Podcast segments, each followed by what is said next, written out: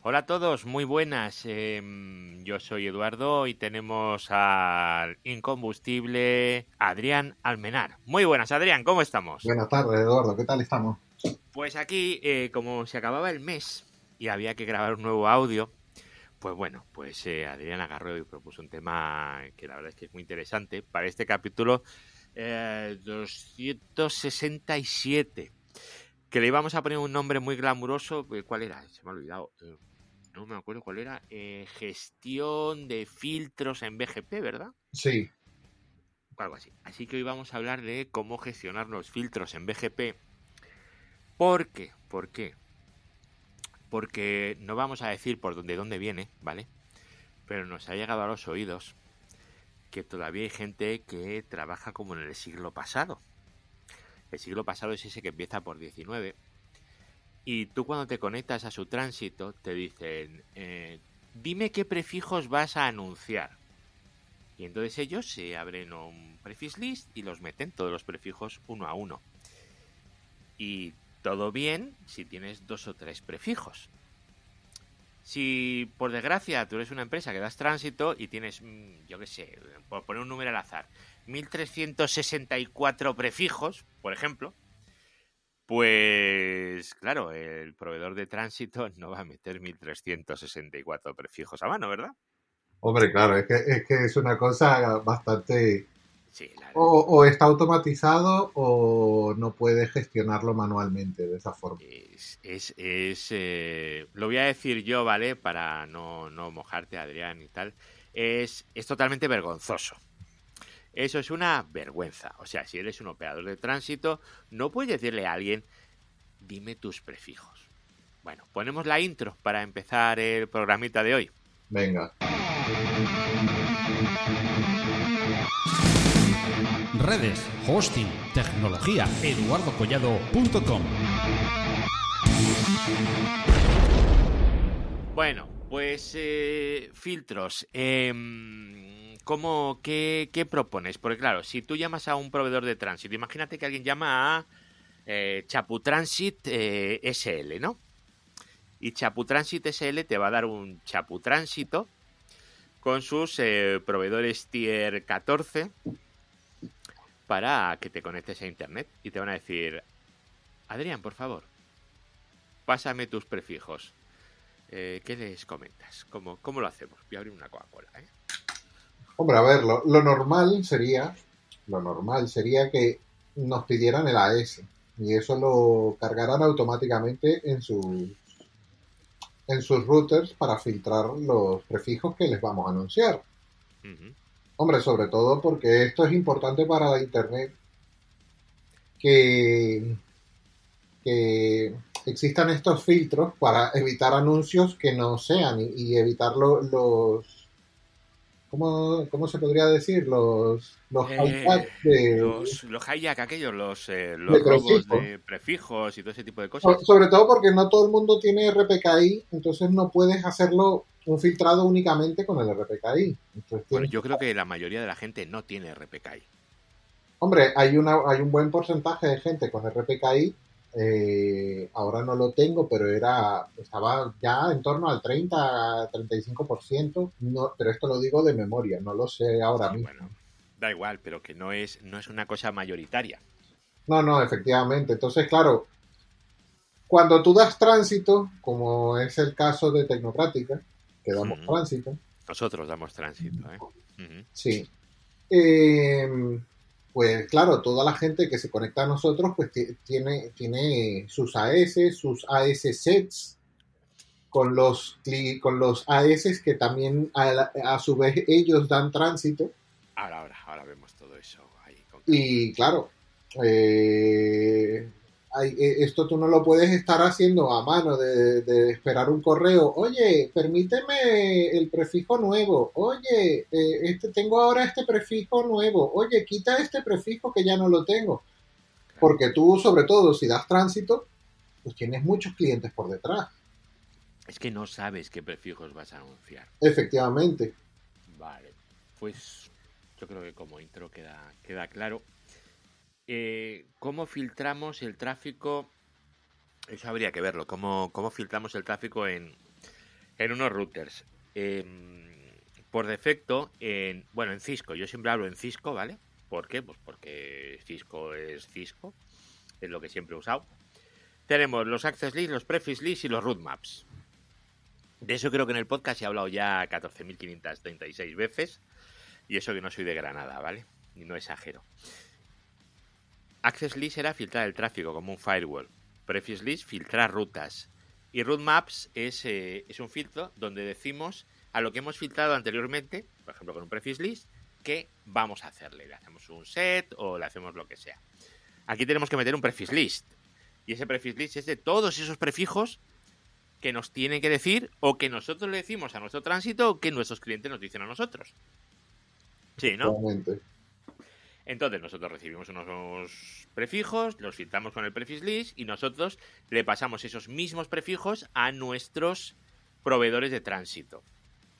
O a Vale. nuestros peers de, de, de peerings. Exactamente, a los peers también, sí señor. O a, a puntos neutros donde estés conectado. O sea, tú al final, como estás dando tránsito, das tránsito sobre tus tránsitos, sobre tus conexiones IXP, sobre tus peerings, sobre todo.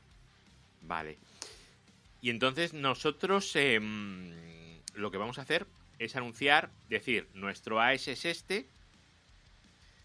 Y si les damos el AS, la información que van a obtener son nuestras IPs, ¿no? Únicamente nuestras IPs. Con lo cual eso estaría bien si nosotros fuéramos el último eslabón de la cadena. Claro. O sea, si fuéramos simplemente somos nosotros y queremos tránsito. Mm. Entonces, normalmente tú no te vas a complicar la vida y pones tu, indicas tu AS y ellos tienen opciones para po- poder obtener los prefijos que, que tienes, obteniendo los objetos, los objetos, los route objects y los route 6 objects que tú tengas publicados en RIPE.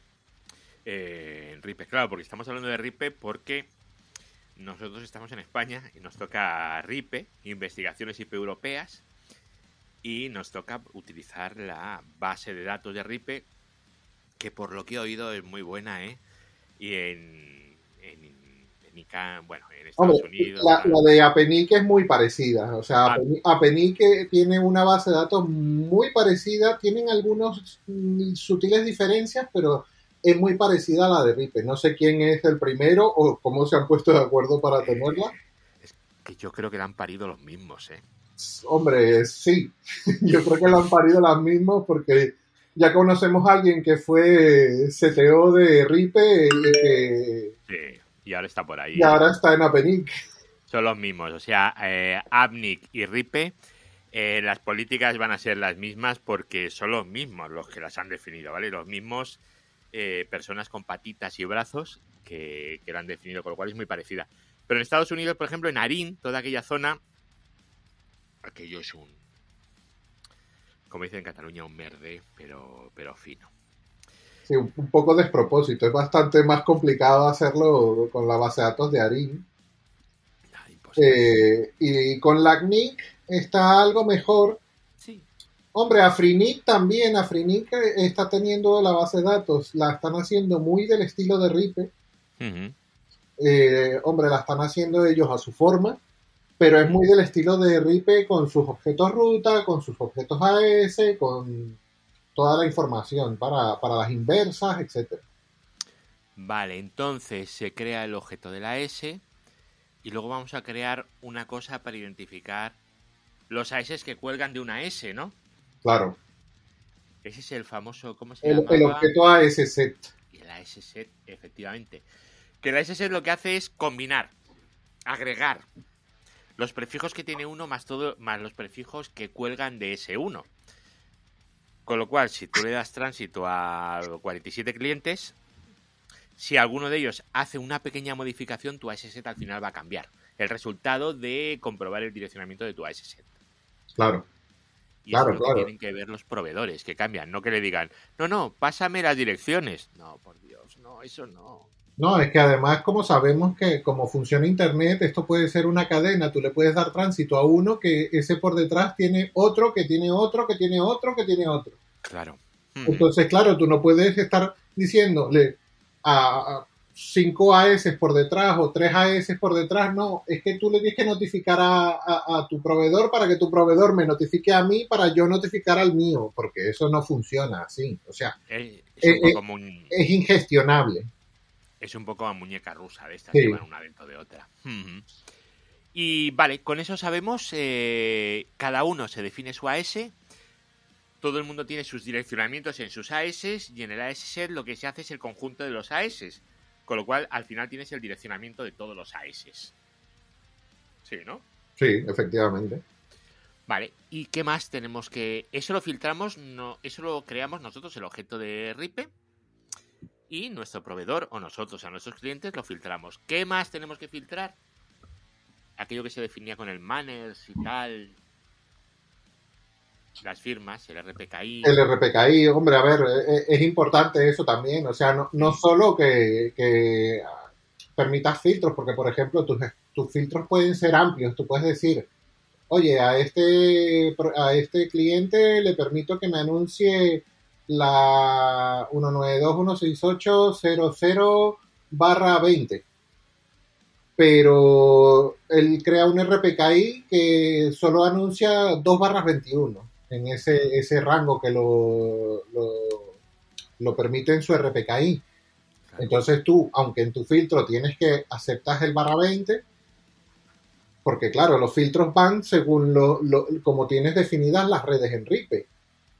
Y muchas veces para reducir esa cantidad de prefijos, tú las puedes agregar pero aunque tú las agregas y dices, mira, yo te permito aquí un barra 20, aunque tú digas que me anuncias dos barras 21 y el RPKI tienes que filtrarlo para evitar que te digan, si me vas a enviar dos barras 21, que no, te, no, me, no me envíes un barra 20 o cuatro barras 22. Claro, tienes que hacer eso. Eso también me imagino que una de las razones es para, el tema de los robos de prefijos. Que no haya por ahí algún listillo que diga, pues lo voy a anunciar todo en barras 24 y como el mío más específico, ala, me voy a comer su tráfico. De esta manera es como no está firmado algo más pequeño que un barra 21, pues no, el barra 24 se debería, se debería de tirar siempre a la basura, pero claro, no es tanta la gente que, que lo utiliza y pasa lo que pasa. Hombre, y tampoco es solo eso del RPKI. Si existieran, si se hicieran bien los prefix list, no se, no se anunciarían prefijos que no debieran anunciarse desde una S. Hmm. Y los prefix list, em, a ver, si tienes un cliente que anuncia cuatro prefijos, pues IP, prefix list, nombre, tal, lo haces a manita y tardase 40 segundos, un minuto, dos minutos. Pero imaginaos que viene un cliente mala persona como nosotros, que tiene clientes y que te anuncia un porrón de prefijos. Si haces eso te vas a morir, te vas a morir, a morir, a morir. Hay herramientas para hacer eso. Hay scripts. ¿A ti cuál te gusta más?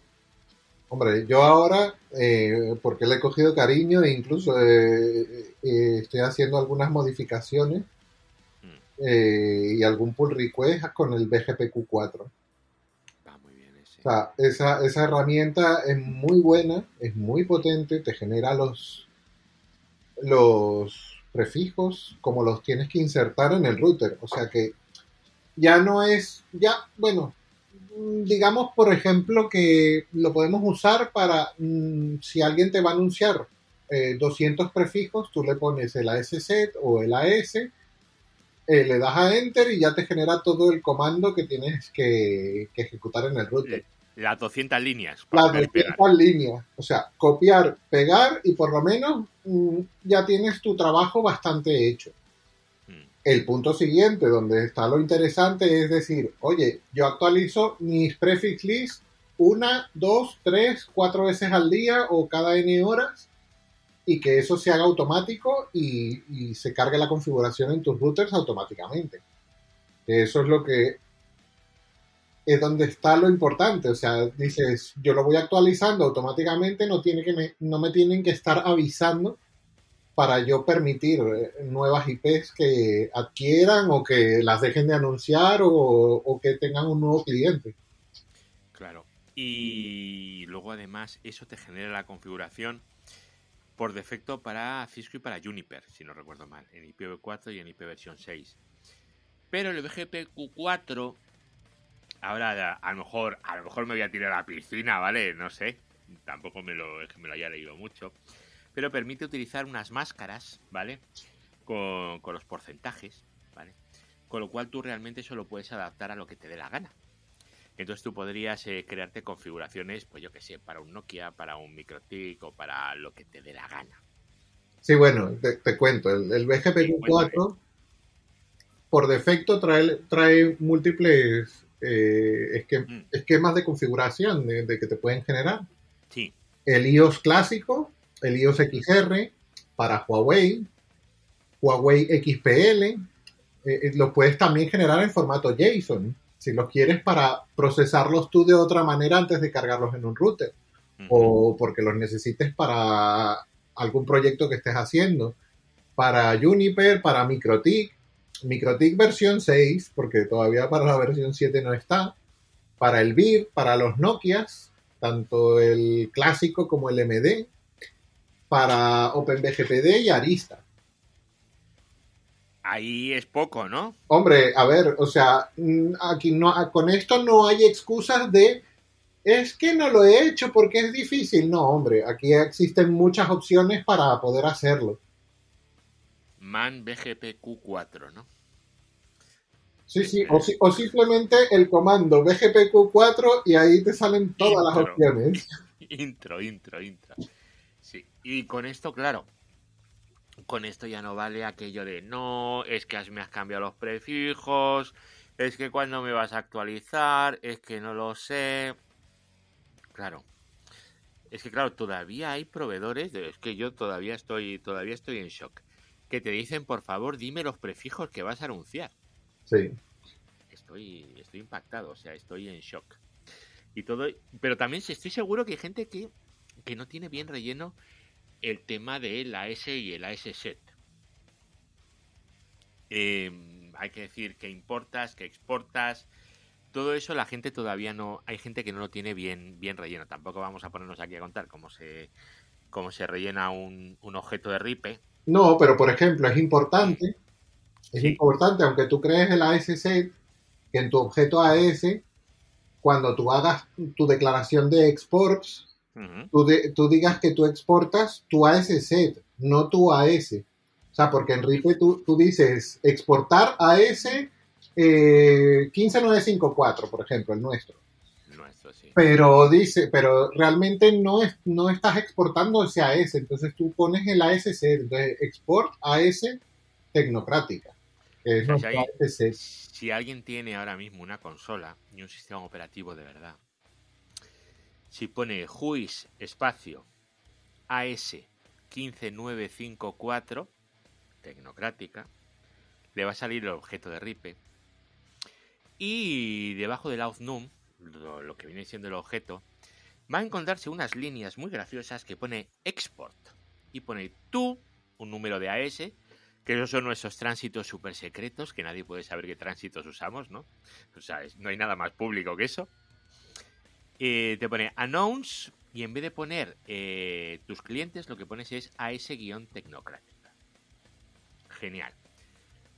Y es decir, ese es el AS-set, AS-tecnocrática, ¿correcto? Sí, el AS-set es AS-tecnocrática. Y eso lo tendríamos definido por cada uno de nuestros tránsitos.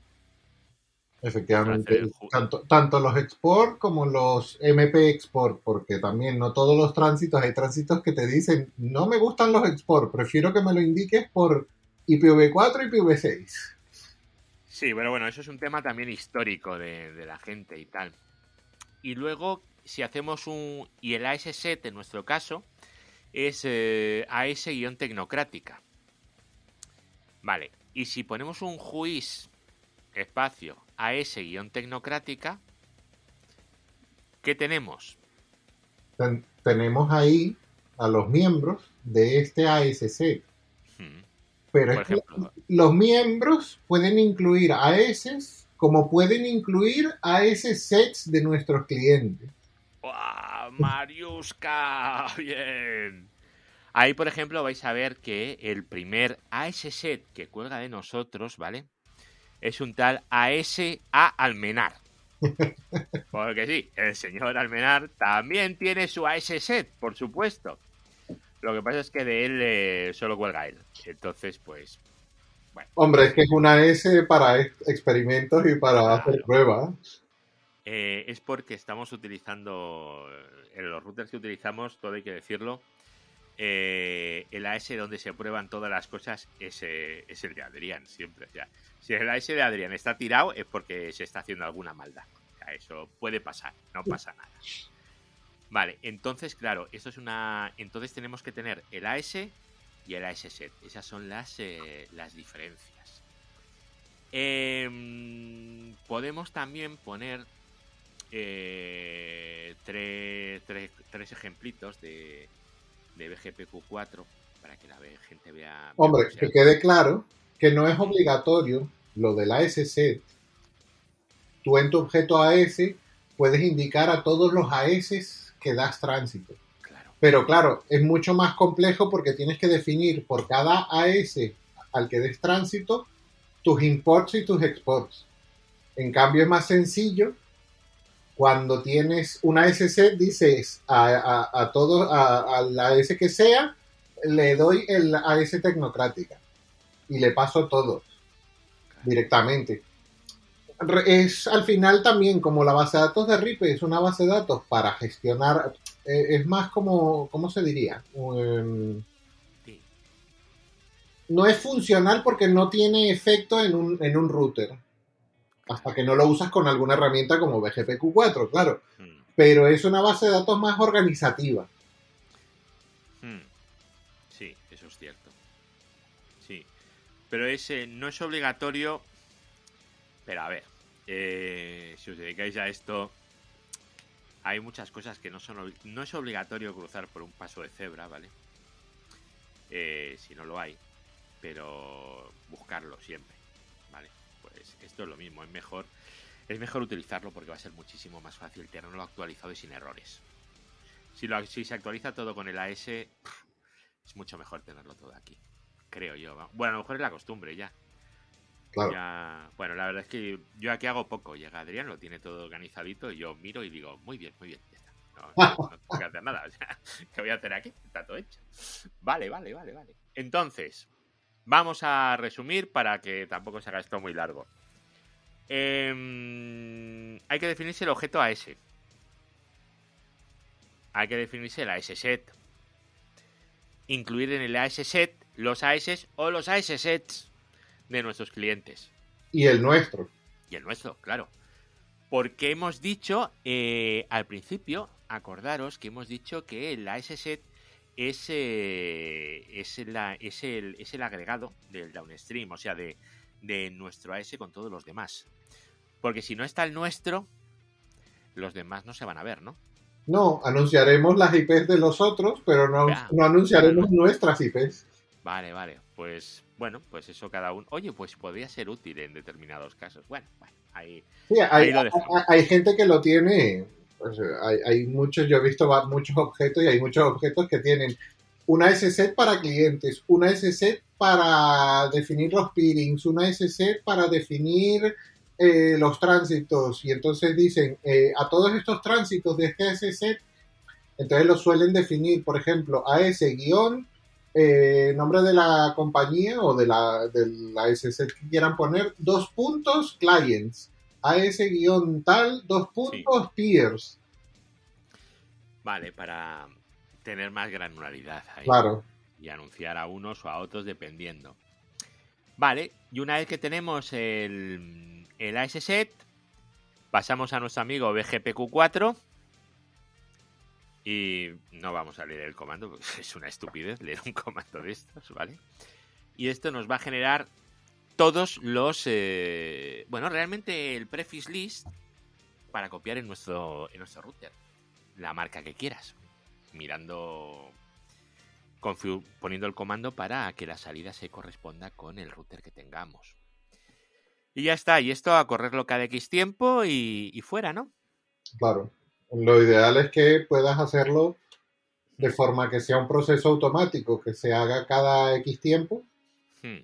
y tú no te tengas que preocupar de si tus clientes de tránsito te avisen de que han cambiado algún prefijo, que han- ahora anuncian un nuevo AS o lo que sea.